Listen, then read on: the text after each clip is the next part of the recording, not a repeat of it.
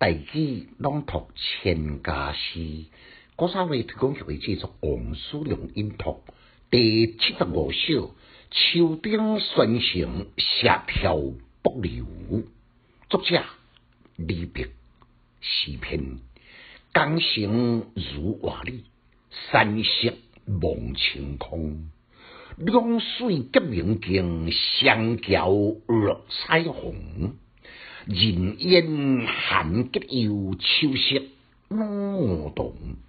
虽念北流上，临风怀社光。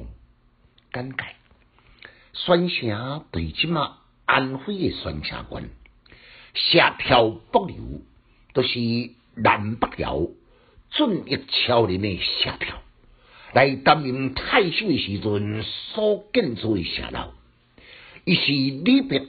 毕生最为敬仰的古人诗，诗呢按一个秋天晴朗的傍晚，伊再次来爬上霞光楼，南光山影，景色十分的明净，凭空仰望，江城敢就伫大位之中。开头两句呢，就将所见的景色深深的刻入诗境。这也是李白最为成长开门见山表现的手法。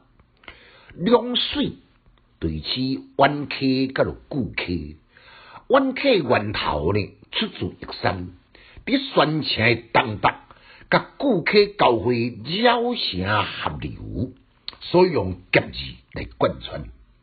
秋天的溪水呢更加澄清，用明镜来形容的十分的生动。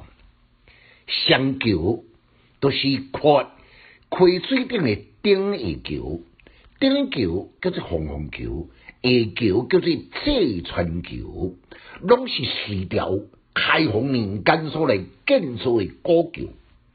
这两所谓长桥呢，架伫溪流之顶，倒影水中在冰冷的夕阳的照射之下，加上两条的彩虹落入明镜之中。丰富的想象，加上活泼空灵的手法，将境界表达得较活灵活现。结尾两句呢，最特别推敲的，就是这两字随念随念。